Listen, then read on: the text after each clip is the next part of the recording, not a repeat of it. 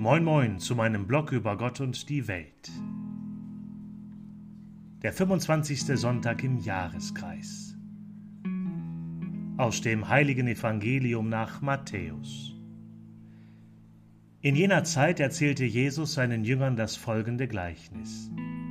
Mit dem Himmelreich ist es wie mit einem Gutsbesitzer, der früh am Morgen hinausging, um Arbeiter für seinen Weinberg anzuwerben. Er einigte sich mit den Arbeitern auf einen Denar für den Tag und schickte sie in seinen Weinberg.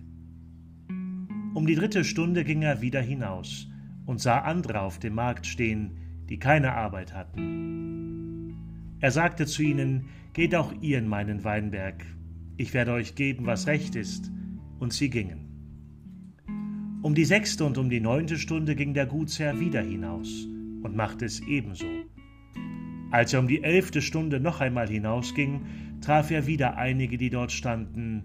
Er sagte zu ihnen, Was steht ihr hier den ganzen Tag untätig? Sie antworteten, Niemand hat uns angeworben.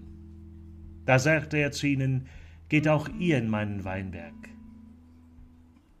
Als es nun Abend geworden war, sagte der Besitzer des Weinbergs zu seinem Verwalter, Ruf die Arbeiter und zahl ihnen den Lohn aus, angefangen bei den letzten bis hin zu den ersten.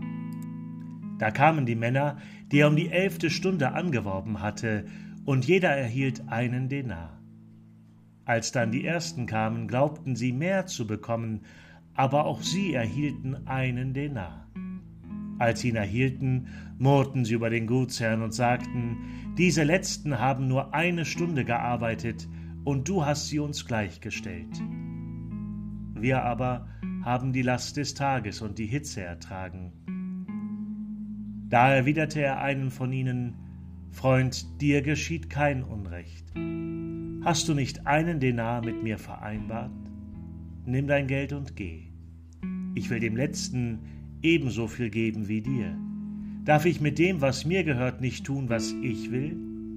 Oder ist dein Auge böse, weil ich gut bin? So werden die Ersten Letzte sein.